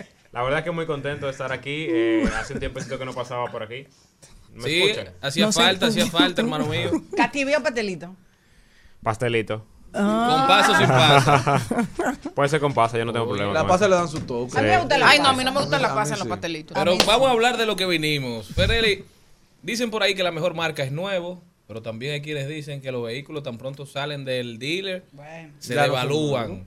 Entonces, al que se va a comprar un carro en estos días, ¿qué tú le recomiendas? ¿Carro nuevo o carro usado? Mira, hoy el mercado ha cambiado muchísimo en comparación para ponértelo rela- relativamente de hace poco, cinco años, ha cambiado mucho porque anteriormente tú le podías decir a una persona, cómprate un carro eh, usado, pero ya tú te puedes comprar un carro nuevo a muy buen precio. Ahí el mercado está muy competitivo, eh, el hecho de que hayan llegado marcas de procedencia asiática, China específicamente, ha hecho que el mercado se, vea- se convierta muy competitivo. De hecho, justamente hablaba antes de entrar a cabina con un eh, representante de marca y también con un dueño de un dealer, de que hoy en día tú te puedes montar en un carro usado con muy buenas condiciones del concesionario a un muy buen precio, a lo que posiblemente te costaría un carro usado. A un carro nuevo, Pero, no, un Sí. carro nuevo Exacto. a precio de lo que te costaría uno, uno us- Usado. usado. Eh, entonces, la ventaja que eso tiene es que ya tú no tienes una excusa para no comprarte un vehículo. Lo que sí es un reto completamente es tú tomar la decisión en base a la necesidad que tú tienes para comprarte un carro. Eh, ¿Qué necesidad tú tienes y qué presupuesto tú tienes para comprarte el vehículo? Eh, lo que sí no deja de ser cierto es que tú te puedes comprar un carro usado en buenas condiciones y justamente hoy veníamos a hablar de eso, de, de Fast Check, que es una plataforma, es una subplataforma que nosotros sacamos de Fast Element en la cual nosotros hacemos inspección vehicular al vehículo Mm, para bien. poder saber cuándo te conviene o no comprar un, un carro usado porque la verdad es que hay muchos carros también amañados en el mercado. ¿Y qué, qué conlleva este servicio? Voy a comprar un carro, voy al dealer, no tengo un mecánico de confianza, no sé Sí. qué hacer, me están diciendo que tiene Carfax, pero no tengo realmente una relación de confianza con esas personas. Llamo a Fast Check. ¿Qué pasa? Claro, FastCheck tiene la oportunidad de que nosotros preparamos una estructura para eso, de hacer una inspección de 30 puntos. Una inspección de 30 puntos, básicamente lo que tú haces cuando tú vas a comprar un carro nuevo, que el, que el concesionario antes, de entregártelo, hace una revisión de todos los puntos del vehículo para saber que está en condiciones de poder entregártelo. Nosotros hacemos eso con un carro usado. Ahí se detecta si el vehículo tiene problema o falla mecánica, eh, si tiene problema o falla en el sistema de aire acondicionado, de seguridad y demás. Nos hemos encontrado con muchos vehículos que han sido truqueados eh, y eso le molesta, lógicamente, a algunas personas porque quieren vender el vehículo y quieren estafar o engañar al, al- al comprador. O sea, que el dealer Pero- se ofende o el vendedor se ofende. Sí, pero nosotros no podemos, por ética, eh, dejar que una persona compre un vehículo que, por ejemplo, no tiene bolsa de aire. Porque al final, cuando tú tengas un accidente, ¿qué va a pasar? ¿Qué pasa con los reveal, verdad? Exactamente. Y no, aquí llegan muchísimos vehículos que, que si yo te digo, eh, hay- hay- por ahí hay muchos carros usados rodando que no tienen bolsa de aire. Y hay otros... que- Ahogados. que- y ahogados también. Y lamentablemente la gente, como no tiene la, la- el conocimiento eh, y, no hay- y no existía una plataforma hasta, hasta hace cinco meses que nosotros la lanzamos, eh, de poder resolver ese problema. Algo que pasó, Fernelis, luego de la pandemia, dijeron que los vehículos eh, usados no se habían devaluado porque realmente no tuvieron mucha salida y eso fue una, una de las cosas. ¿Cómo anda el mercado realmente con los vehículos usados? ¿Ya empiezan a devaluarse realmente Sí, o sí, ya, ya sí. vuelve a tener otra salida? Recuerde que el- al final el, mer- el mercado es oferta y demanda. Como no había vehículos nuevos por la por el, el- se frenó hasta cierto punto el mercado. Entonces los vehículos usados que estaban en relativamente buenas condiciones aumentaron de precio porque eso era lo que la gente podía comprar. Pero ya a día de hoy hay carro nuevo, entonces el carro usado vuelve a tomar su posición de nuevo y, y baja de precio. Hay algunos que mantienen todavía el valor, pero bajaron bajaron mucho de precio. Perfecto. Y ¿Cuál entonces- No, no, porque me interesa, Fernelli, saber si hay un precio, si hay otras empresas que ofrezcan este servicio, quizás no de la forma de plataforma. ¿Cuál es quizás el elemento diferenciador y cómo ustedes han logrado en estas primeras experiencias, quizás aconsejar o encaminar y si ustedes hacen la recomendación de comprar o no, porque una todo. cosa es transparentar lo que pasa con el vehículo Sí, y otra claro. cosa es decir, mira, yo no te recomiendo que lo compres o simplemente yo te doy la información y la decisión es tuya. Sí, nosotros no damos recomendación, eh, porque eso es muy delicado, tú darle una recomendación a una persona al momento de la compra de cualquier producto. Nosotros sí te pasamos un reporte en el cual sale todo lo que el vehículo tiene y se te transparenta, se te dice, mira, el vehículo tiene esta condición o no tiene esta condición o está en buenas condiciones. Ya de ahí en adelante la decisión de compra es tuya.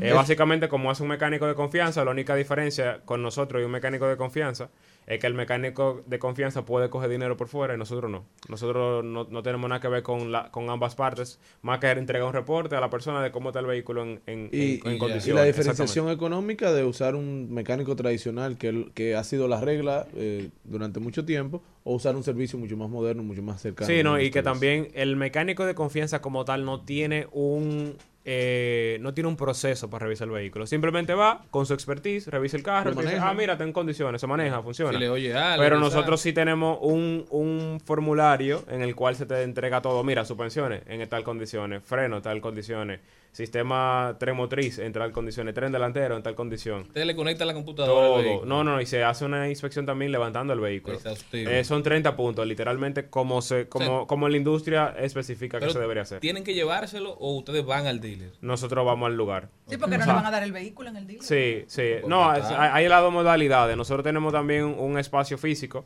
en el cual la gente puede llevar el carro, pero la mayoría de veces es yendo al lugar porque el vehículo no está en, en, en, en- en condiciones de moverse muchas de las veces. O sea, hay que estar en, en un dealer y hay que, hay que desplazarse donde está el vehículo. Y yo creo que no solo para el que quiere comprar, también para el que quiere vender o quiere saber el estado actual de su vehículo, es un, es un, un buen Una buena herramienta. estudio, una Sí, buena sí, resonancia. sí, sí. Porque a veces andamos en un vehículo y solo le damos para adelante. Entonces Sí. hay momentos para hacer una pausa para que el vehículo no te explote en las manos. Entonces tú decirle, chequeame el vehículo, dime la condición real, que no me la diga un mecánico que tiene un interés de arreglarme algo para ganar dinero. Claro, mira, y sobre el- todo que para uno lo propio tiene más valor que quizás para los demás. Entonces Exacto. uno anda en un vehículo que tiene un precio en el mercado y tú entiendes que el tuyo, por ser tuyo, No, vale más que todos los otros y crees que todo el mundo te quiere engañar. Entonces un análisis de esta forma te ayuda. quizás. Claro, mira, el gerente de Fache iba a venir, justamente no, no ha podido llegar porque estaba en, en unas revisiones, o sea, inspeccionando unos vehículos.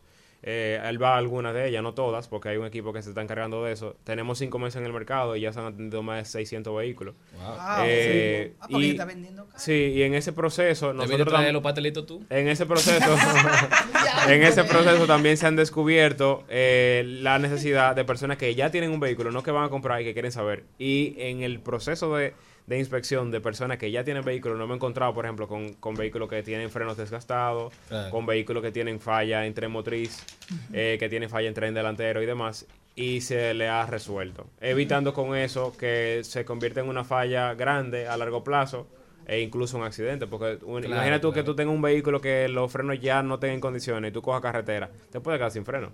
En el caso mío, que yo tengo un vehículo que presente algún problema, ¿puedo llamar? Sí, ¿puedo llamar a FatCheck para que vengan y me auxilien en mi casa?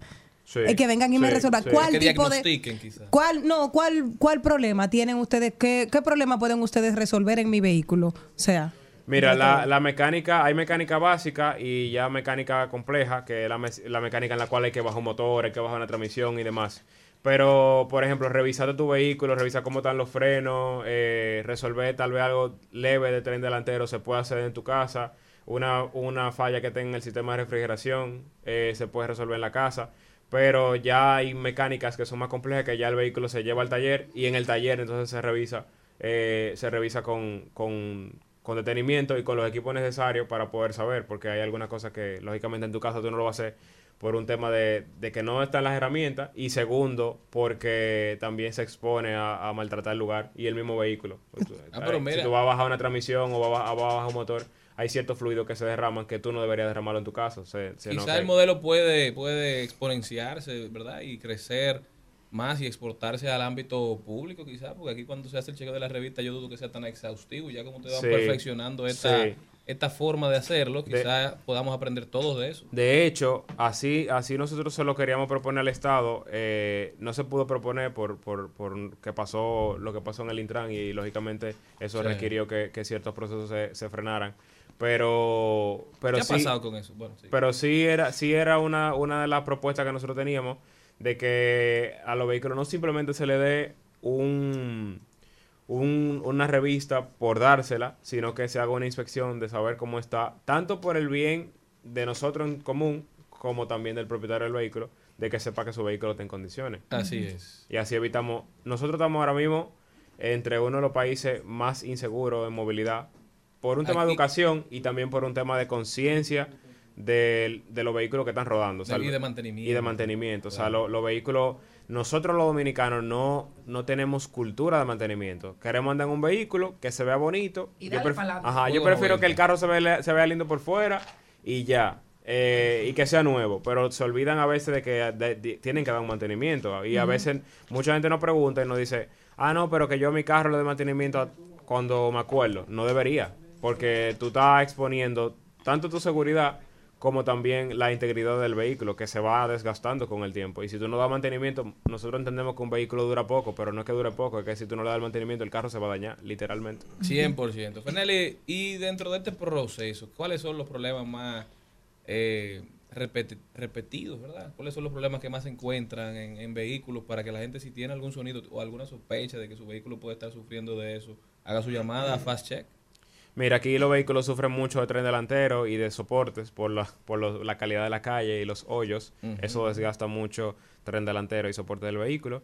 Eh, encontramos también muchas fallas de caja de cambio en los vehículos, pero no son ca- no son fallas eh, fatales, o sea, no son- no, son, gra- no son graves, que, que puedan incurrir en la seguridad de nadie, ni tampoco que sean eh, muy invasivas al momento de repararlas, sino que son reparaciones básicas. Eh, y también el mismo tema de, de- de los mantenimientos. Por falta de mantenimiento, los vehículos generan en en su interior ciertas eh, residuos, que eso lleva mecánicamente a hacer limpieza de motor y demás, que eso por el mismo descuido del, del usuario y también por el uso de, de malos componentes, por ejemplo, malos lubricantes, mala calidad de combustible, eh, hace que, que- que se lleve a ese tipo de fallas y eso se resuelve también. Entonces, FastCheck tiene, básicamente es una mecánica básica porque nosotros hacemos la inspección, pero si se tiene que llevar a mecánica profunda también eh, existe la posibilidad porque tenemos una red de talleres que se encargan de eso. Vienen a dignificar el, el ejercicio, ¿verdad? De, de arreglar los vehículos. Sí, básicamente nosotros empezamos, o sea, Facelmen empezó con,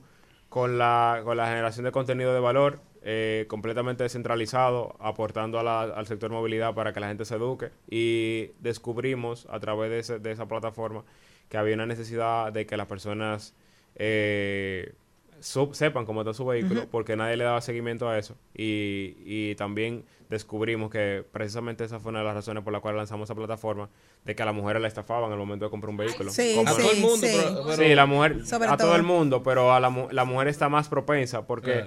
Una mujer si tiene si no tiene pareja, por ejemplo, no tiene a quien recurrir o, o si o si ya no tiene a su papá o un hermano o si el hermano no sabe o si la pareja no sabe, entonces a quién va a recurrir al momento de comprar un vehículo. Claro. Y como no tiene posiblemente no le enseñaron desde muy pequeña. Hay que buscarse uno prestado. Exacto. A un amigo, mira, ven, di que tú eres mi pareja, Exacto, mi y si cosa, el amigo no sabe o si el amigo no tiene tiempo o lo que sea, entonces ella por desesperación posiblemente vaya y alguien le estafa y le engañe. Y ento- nosotros nos dimos cuenta, no porque yo te lo estoy diciendo porque quiero decírtelo, nosotros recibimos muchos mensajes de mujeres que nos seguían en Facelem Claro. y en difer- las diferentes plataformas que nos decían, mira, yo no quiero comprar un vehículo pero no tengo con quién o me compré este vehículo y me engañaron. Entonces a mí me daba mucha pena y yo dije, hay que buscar la manera de resolver eso y yo cuando me llega un problema a la mano o le presento la solución a alguien para que la desarrolle o yo la desarrollo y llegamos a esa solución que a día de hoy, en, en cinco meses, como te dije, hemos atendido una cantidad considerable de vehículos y hemos logrado también resolverle muchos problemas a mucha gente que ya tiene su vehículo en, en, en buenas condiciones relativamente. Una pregunta. En, el mo- en la medida que ustedes van evaluando esos vehículos que ya dices que llevas, eh, que llevan cientos de vehículos evaluados, ¿se genera un récord del vehículo para que en algún momento ya exista una plataforma donde uno pudiese, en la medida que crezca eh, el negocio, que uno pudiese entrar a un link pagando un costo y evaluar eh, con el chasis o con la placa de un vehículo el último estado de su revisión? Sí, nosotros no tenemos eso disponible todavía que alguien lo pueda pagar y obtenerlo. No, porque es Esa es, de- todavía esa de- es la idea, pero sí nosotros tenemos algo que es interesante para el sector que no se había hecho y es que tú al momento de comprar un carro, tú quieres saber cómo está el carro o quién, es- quién, lo, quién lo tuvo durante todo su, su, su tiempo de vida útil y cómo se mantuvo el vehículo. Y si tú no tienes ese historial de una casa, por ejemplo, que tú compraste un carro nuevo y el carro salió de la casa y te dicen, mira, el carro se le dio mantenimiento en tal y tal y tal y tal año. Eh, si es un carro usado que llegó, ya no se sabe. Pero ya con, con Fast Check nosotros sí tenemos un historial. No queda escrito en, con una, en, en un- en una macota, sino que queda en una un plataforma completamente digital, Claro. organizado, con fecha, con nombre, con firma y demás, en el cual tú puedes ver y, saber, mira, ese carro en el año tal se le cambió el tren delantero, en el año tal se le hizo tal mantenimiento, en el año tal se le cambiaron los fluidos. Y ya entonces eso te da un parámetro de tu saber, porque eso es algo que mucha O gente sea, no eso es como, como una clínica. Sí, es- Exacto. los carros es que es muy parecido. El, el mantenimiento de un vehículo es muy parecido al chequeo que uno debería hacerse, que tampoco la gente aquí se lo hace. Eh, el chequeo médico. Entonces, eh, eso te permite a ti saber en qué condiciones está el vehículo. Y para que la gente tenga una idea y no se dejen engañar, el fabricante te da un libro que viene con el manual de tu vehículo en el cual te dice, el vehículo hay que hacer el mantenimiento al año tal, al año tal, al año tal, en base al kilometraje y en base a tiempo. Lo que pasa es que aquí la gente compra el carro y ni siquiera revisa el manual, pero el, el vehículo te dice, incluso te dice cuál es el tiempo aproximado de vida útil de ese motor. A las, tanto mil, a las tantas mil millas, ese motor se supone que ya su, de cambio. su- su- exacto, o su vida útil ya empieza a desgastarse a un punto tal de que puede Da problema. no, no funcionar. Eh, y, y respondo esto combinado con el tema de- del- del, del chequeo médico. Yo, por ejemplo, voy cada tres meses o cada seis meses le doy un chequeo completo mi vehículo. Aunque yo sé que está en excelentes condiciones. Pero eso me permite a mí saber cómo está mecánicamente. Igual lo hago yo mismo. O sea, yo cada tres meses voy y me hago un chequeo médico completo. Cuando te digo completo, lógicamente hay ciertos chequeos que no es necesario, que uno lo puede hacer al año. Pero es importante tú saberlo porque es muy lamentable tú decir, wow, yo pude haber evitado tal enfermedad si me hubiese chequeado. Claro. Y no lo hiciste. La cultura de prevención. Y ahí está, o sea, usa tu seguro médico, usa los servicios médicos que están para eso. Fer- No hay, no hay un- una cultura, de- perdón, no hay una cultura de prevención, sino de... De, De resolver. De, resolver. O sea, ya tenemos el problema, vamos a resolverlo si se pudo haber evitado. Fernelli Lebron de Fast Element y ahora de Fast Check. Check. Fernelli, pero antes de irnos tenemos que hacerte la pregunta. Ahí está otras empresas que ofrecen este servicio. Si yo necesito de Fast Check, ¿cuánto, ¿por cuánto anda más o menos esta inspección? Check ahora- corriendo esa- esa no, Check ahora mismo está en 100 dólares la, Ah, la inspección, la inspección vehicular. Muy bien. Eh, ya lógicamente si lleva un chequeo, o sea, se lleva una mecánica más profunda, ya eso es otra cosa, porque Claro. hay que- ahí se revisa el vehículo y se pasa una cotización, porque cada caso específico lleva una, una mecánica diferente. Eh, pero la, la, mira, ahí justamente se están conectando personas que, que ya han hecho revisiones con nosotros y que han quedado, quedado muy contentos. Eh, y la ventaja es que tú tienes tu revisión y se te pasa un reporte completamente... Ese precio va a cambiar, o sea, eso va a ser posiblemente hasta final de este mes porque el ¿Va a cambiar pa- para más? Sí, va para, a cambiar Miren, para más. dato, aprovechen, ¿eh? Sí, va a cambiar para más porque fue un precio que nosotros dimos de introducción al Claro. mercado. Ya te dije, tenemos cinco meses en el mercado. Eh, y va a cambiar para más porque la verdad que el, el valor que aporta el, el hecho de tú revisar tu vehículo y tener esa inspección es, es muy bueno. Señores, ya saben, denle seguimiento, utilicen este servicio que han desarrollado nuestra gente de Fast Check. Si usted va a hacer la inversión, quizá para muchos la inversión más importante hasta ese momento, va a invertir miles de dólares, va a pagar un préstamo, por lo menos cerciórese de estar comprando un buen vehículo, un vehículo en buen estado. Gracias, para, Fernelli. Para que tú tengas una idea y ya cerrando con eso.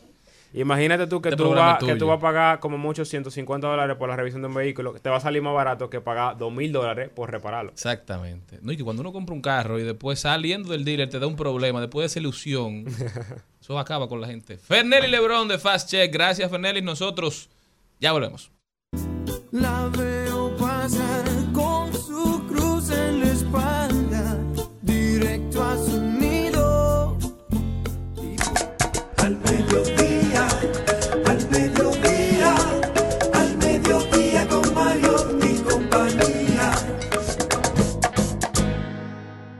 paso, de paso y repaso.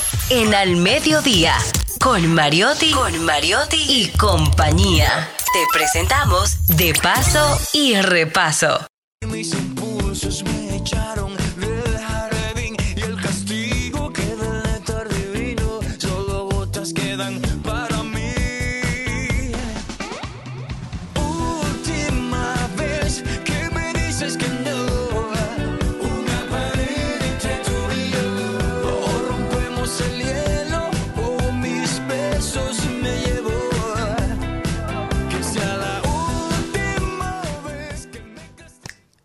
Bueno, hoy recibimos, no por última vez, sino por primera vez, Eh, a. Marianito.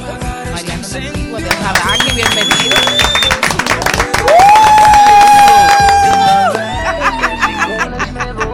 Pero ella dice, estoy muy Te lo creo. ¿Qué tal? ¿Qué tal? Buenas tardes. Oye, qué, qué chulo lo que sea la primera vez. Y, y- y también otra cosa que ustedes no se dan cuenta. A pocas personas yo les permito que me digan Marianito. Ya yo crecí hace rato. Pero los que tenemos más de 25 años eh, conociéndonos y... Me tiraste y la cédula. Sí, 25 años conociéndonos porque éramos Sí, sí. ju- jóvenes. Éramos, Éramos unos muchachos. chamaquitos. Bueno, era Marianito que te decía. Era- éramos unos chamaquitos en el medio, entonces. Y Maribelita. Déjate- Maribelita. No, a mí me decían Mari, no Maribelita. Me decían Mari, sin, sin la Bel. En la misma época yo conozco a Celine, pero déjalo ahí. es verdad. Sigue hablando. Sí, pero es verdad, yo no lo Sí, niego hace sí. 30 años casi. Sí, la dejaban salir, le daban permiso. ¿Viste? Oh, Dios mío, señores. Bueno, Marianito está aquí porque, perdón, es que no puedo. Al-Hadaki, Ok, Al-Hadaki. Al-Hadaki. Al-Hadaki ha vuelto al ruedo Ay, eh, con una nueva producción musical, una nueva apuesta. Eh, mucha gente que, que nos está oyendo quizá no, no ha tenido la oportunidad, como Jenny o como yo o como Celine, y de conectar con la música de, de Al-Hadaki, pero eh, esta banda es una, una banda clásica del rock dominicano. Eh, ¿Rock o pop? ¿O Eh, pop rock? ya a mí me encanta que me digan pop rock y pop y ya y eso, mainstream y música así, o música. Porque hemos hecho, si, pu- si ponemos que Guaguancó era medio salsa, si pusimos que Goza era rap. Y Guaguancó con, el maestro, con el maestro Pacheco. Pacheco, o Qué sea, honor. eh, por ella teníamos Gagá, eh, eh, de medio lado era ska, o sea, todo. Y a mí me gusta que, que sea más amplio el espectro, porque rock dominicano hay grupos que sí se han mantenido bien rock, tú sabes, y ellos te- te- con orgullo lo llevan. y- y muchos Y- rock que no es tan dominicano porque Sí, bueno, pues, porque rock- realmente rock no, de la no- isla, no- no vamos se han a decir. fusionado bien con la- con Exacto, pero vamos a hacer el grupo pop rock o el, o el- o el artista pop de, de- de tanto tiempo, de verdad que sí. Cuando hablamos de, de- de esta banda, el Hadaki se fundó prácticamente en el 95, inició a- a, 96. andar sus pasos y luego tuvo una, un primer tema que se llamó Fuego informal. Fuego Informal, que fue su primer Sí. sencillo. Eh, ¿cómo, cómo, ¿Cómo nació ese primer sencillo y cómo se distancia o se encuentra con, con el compositor de hoy? Eh, mira qué diferencia, eh, era, era interesante. La, la canción de, de ahora, la última vez, habla de eso, de la sensualidad, de una pareja y eso. Y fue informal, hablaba de eso mismo, de que yo tengo un fuego por dentro. Que, que, que tú vas a ver lo Ah, que por va a eso pasar. que Jenny, por eso que Jenny es tan fanática. ok. Sí, yo tengo. Y la otra la quiere calor, te doy calor. Y la otra, o sea, yo no sé por qué yo escribía así. Quizá era. Estaba, en Jenny. No, en- estaba, estaba medio pavo, yo parece. No, pero- cuando Consu- Consuelito, ¿verdad? Que escribió Bésame mucho, nunca se había besado. Nunca se había O sea besado. que, que Pero por eso era, tenía deseo. Probablemente Sí. tú estabas. eh, No, yo decía lo que hacía también en las canciones. pero- Eh, y de, de ese día hasta hoy, quizás maduramos en que lleva, llevamos poesía. Esa vez era, eran los panas del barrio, mi hermano y yo, y ellos me metieron al grupo. Y salió la canción, ¿sabes por qué? Porque había que ir a un concurso. Y, y, y también hubo un grupo que, que fue a la radio de rock. Ahí hay unos de Villamé, hay unos tigres, y se burlaron y lanzaron un tema ese día. Y yo le dije a los muchachos, hay que grabar. Y no teníamos más ni uno. Y Me imagino. Cogimos el bajo y la planta de bajo y la cosa, Ansel Olive, fuimos, la empeñamos. No se perdió, la sacamos después porque cobramos de una vez. Pero eh, eso nos, nos inspiró y 28 años después. Wow. Y, y pe- pensar en ese momento y, y pensar en el espacio, porque siempre tenemos que pensar no solo en la gente, sino en su contexto. Sí. Eh, de repente Villamella eh, se convirtió eh, en ese momento en que nacía Al Hadaki, en Sí. que eh, Marianito de, de, de Villamella, Sí, sí, eh, sí. ilegales con Vladimir de Sí, Villamella. teníamos grupos juntos, Y, tiempo, Vladimir y tiempo después llegó Watson, también con el grupo negro. O sea, siempre entonces iban, son a- tres se paraban grupos- delante de nosotros viéndonos allá y todo son eso. tres grupos emblemáticos Sí, claro, claro. eh, de la República Dominicana y tienen en común ese suelo. ¿Qué, qué significó para ti eh, Villamella y cómo viviste esa experiencia? Villamé es súper musical y también tenemos muchas figuras también. Ruth eh, Ocumar, estaba eh, esta chica cristiana, la, la voz más hermosa de, de la, de la música cristiana, es de allá del día y medio de nosotros. Eh, eh, ¿Cómo? Lili, Lili de por allá, Tierra Seca, Coco Van, Ujú. eh, tantas cosas bonitas que, que suceden. Hasta eh, Leo Palacio. Leo Palacio vivía frente a mi casa, Exacto. Albert Pujols, Denfi Pérez, y yo me sentía parte de eso. Yo me sentía, yo también quiero, claro, mi papá vivía Pero ahí. tú tenías la casa. tu- La tu- casa tu, mía era tu casa, musical. tu casa era una, una, una, una discoteca. En mi casi. casa vivía mi tía Ileana Reynoso y, y mi papá. Sí, claro, esa es mi tía y, y Bongo es mi tío, tu- Luis Tambor, eh, tu boca, yo quiero un Boquita pinta labios. ese es mi tío. Entonces en mi casa, la fiesta de mi abuelo, cerrábamos la calle. Yo me encargaba de cerrar la calle y llevábamos ahí a Aníbal Bravo, a Tambó, a Fulano. Hasta que eh, Vladimir y yo haciendo grupito de rap, él cogió ilegal y yo al Hadaki. Y, se- y se- y siguió como la. ¿Y cómo yo se me pilares. ¿Eh? ¿Y cómo, Sí. cómo se llamó eso? El, el, el grupo primero que usted tenía. Ten- tuvimos varios grupitos, FBI, FBI Patsy, eh, Speed Demons, muchas cosas, y éramos raperos, raperos, andábamos. Vladimir siempre con. eh, miren a Vladimir, si no, no- no lo están viendo los que están en radio, pero andaba que era No, una ahí, y mira. una grabadora. El día entero. y después Watson, que jugaba pelota, nos iba a ver en bicicleta. Ay, los muchachos, mira qué chulo, haciendo rock. Muy chévere, de verdad que Villamella para mí, lo llevo con mucho orgullo. Buena vista, Villamella. Además, ustedes tienen una, una, una relación hermosísima. Pero, ¿en, en qué momento eh, de, de, de esa vida particular que tuviste, de esa casa llena de música, tu papá un gran merenguero? Sí, Luis uno de los- Mariano, de la los clásicos Calambrina. de, de los 80. Sí. Eh, ¿En qué momento decide romper con todo eso y, y- y lanzarte? No, era, era, lo principal era que a mí no me gustaba cantar, me daba vergüenza y me ponía a cantar en todas las fiestas de la familia, en todos lados. Yo, qué problema. A tener que pararme al frente de la gente y mi hermano, no, no, no, no, no, no, nervioso. Entonces yo me metí a rapero para que no me pongan a cantar. Y ahí hicimos los grupos y eso, hasta que un día mi hermano, que ya yo estaba abriéndole a Dari Yankee, a Chesina, a todo el mundo con mi grupo de rap. ¿Cómo se llamaba el grupo? La vieja guardia, bien Ah, pegado sí, sí, aquí. sí. Cuando venían de los Todos esos artistas le, lo- le abrí a la vieja guardia. y Ya yo estaba cobrando y manejando mi grupo y todo eso, pero estaba Y en la edad. Y, eh. mi hermano dijo, ay, pero ven a cantar aquí conmigo en este grupo también. Él me metió al Hadaki. Ok. Fue mi hermano Roberto el que dice, un día más, un año más. Ese es mi hermano. Aunque él es hermoso, es un tipo rubio o hermoso, ojo verde y todo. Pero y tú eres melena. eh, hermoso ojo verde. Sí, también, pero él, él- él- él se llevó todo. pero, A- no, a pero a yo- veces- pero yo he a- gustado, yo he gustado. A, a ver, confieso que he gustado. Sí, pero él, él- él me, me invitó a que estuviera en el grupo. Lo único que yo le cambié el nombre, se llamaban Dominicanis. Y yo dije, no, no, no, no. no. Yo entro, pero así no. No, pero no, dame un chance. Y le puse al Hadaki. Hasta el día de hoy a mí me dicen al Hadaki. ¿Y, de dónde sale, ¿De dónde sale el Hadaki? Eh, yo entré al cuarto y de donde yo, donde yo, yo, mi mamá en la casa, y déjame ir a buscar los recuerdos. Y busqué, ah, la postalita de fútbol. Ah, será Hadari, ah, ¿qué? Un futbolista de Marruecos. Ahí está. La banda No, y, no, y lo convencí. Y, y, y los tigres, ¿qué es, ese- qué es ese nombre? Dino, dino rápido. que Digo, es el templo donde se creó la música en Babilonia.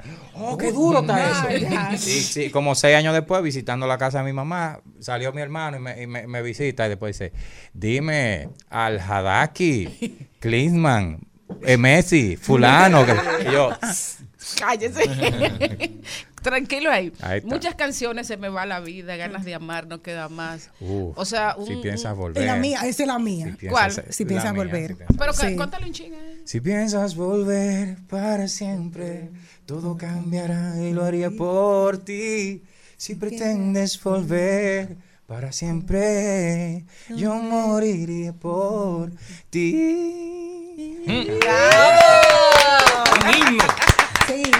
Lo único que Uchilora me hizo eso hace unos años atrás, a las 7 de la mañana. ¡Cántalo! Ay. Volver. Barítono. Suerte que te programa a las 12. Sí, no. se lo hace a todas las Ajá. Mira, Marianito, eh, tú decías ahorita que tu nuevo, que tu nuevo disco, Confianza. tengo que, no, Sí. que tengo que resetear el cerebro. switch.